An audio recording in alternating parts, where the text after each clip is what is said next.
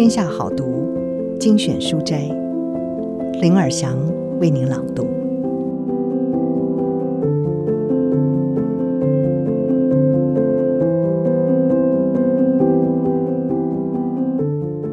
今天要为您朗读的是吉利安·柔伊席格所写的《胜利并非事事顺利》，三十位典范人物不藏私的人生真心话。书中三十位人物故事，他们克服障碍，经历了许多挫败，成为他们的韧性与力量，让他们爬上高峰。书中的受访者不仅分享能应用在各种领域的实用职涯忠告，例如前纽约市长彭博就提供诀窍，教你如何绕过生命中阻碍你的守门人；广告狂人剧作家马修·韦纳。教你如何面对被拒绝的情境。他们也提出层次更高、更深的智慧。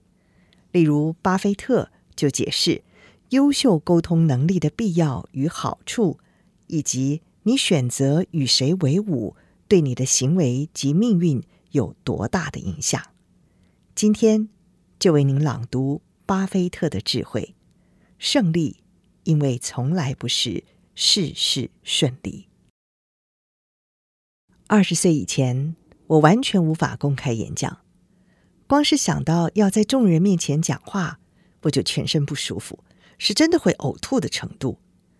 大学的时候，我选的都是不需要站在全班面前说话的课，我刻意的安排自己的生活，确保自己不会碰到在众人面前说话的场合。遇到无可避免必须在大众前说话的场合，我连自己的名字都说不出口。我自己也不知道到底为什么会这样，但这个问题一直深深困扰着我。在读哥伦比亚商学院的时候，我在报纸上看到卡内基演讲训练课程的广告，觉得课程应该对我有帮助，就去曼哈顿中城报名，开了一张支票给他们。但是，一离开，我马上就把支票纸付了，我还是做不到，可见我对演讲有多畏惧。毕业后，我回到内布拉斯加州奥马哈，找到了一份证券营业员的工作。我知道这回逃不掉了，我必须能在别人面前开口说话。于是，我又在报纸上看到演讲技巧训练课程的广告，我又去报了名。但是这回我不开支票，我直接交给训练师一百美元现金。我知道，如果付的是现金，我就一定得去上课，没有退路。班上有一种同舟共济的革命情感，大家互相帮忙，完成整个课程。课程一结束，我就跑去奥马哈大学，告诉他们我想在这里教课。我知道自己如果不赶快开始实际在大众面前说话，就会故态复萌。就这样，我持续不断的逼自己开口。现在要我闭嘴都很难。那个训练课程对我的人生影响非常大。我没有把内布拉斯加大学和哥伦比亚商学院的学位证书挂在办公室墙上，但是我很自豪地把卡内基演讲训练课程的结业证书挂出来。那一百美元的课程是我最重要的文凭，对我后续的成功影响最大。研究所。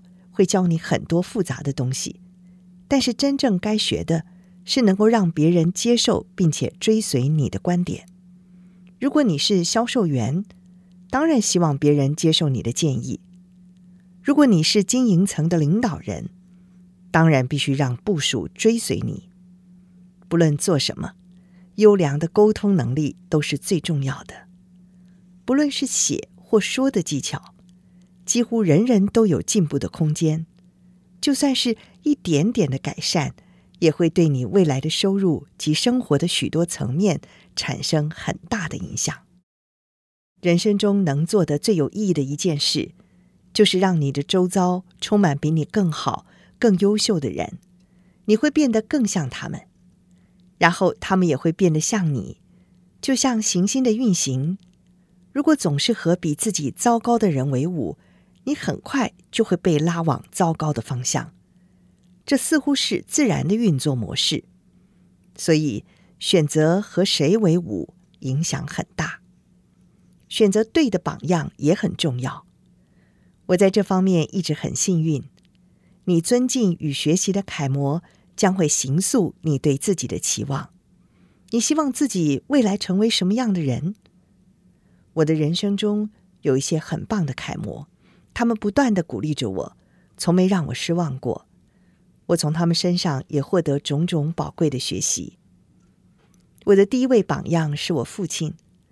从小到大，我非常敬爱与钦佩他。我想成为像他那样的人。父亲教会我的事远多于任何人。他在各种层面给我极大的帮助。他教我，你的内在积分卡比外界积分卡更为重要。很多人很在意外界会如何想这个想那个，却不在意自己怎么想。如果你对自己的内在积分卡很满意，你的人生也将会美满富足。太在意、太追求外界分数的人，有时会在达到目标后感到空虚。我的父亲在四十六年前去世，我的办公室墙上挂了一大幅他的照片。我常想，如果父亲还在世，他对我所做的各种事会有什么感想呢？我的老上司与导师班杰明·格拉汉是我的另一个榜样，他真的非常有才干。我的职涯之初就是去他的公司工作，从没问过薪水是多少，到了月底发薪的时候才知道。尽量试着为你最钦佩的人工作，这未必会是你十年后的工作，但是你有机会在过程中学到很多东西。在寻找和接受一份工作时，别只光考虑钱，绝对不要为那些让你经常胃痛或熬夜不眠的人工作。如果你目前处于这种情况，应该考虑换工作。记得做你热情所在之事，你的工作应该让你乐不思蜀，每天早上起来都兴致盎然、蓄势待发。我天天都是踏着轻快步伐，像跳踢踏舞一样跳着进办公室，和很棒的人一起工作。格拉汉十二岁的时候就决定，将来最好和跟自己相近而且欣赏他的人工作。得到这个结论，不仅是因为这样他会过得愉快，也是因为这样更容易让共事的人接受他的想法与点子。于是。他把他希望未来同事具备的正面特质一一的列出来，也列出了他不希望共事的负面特质。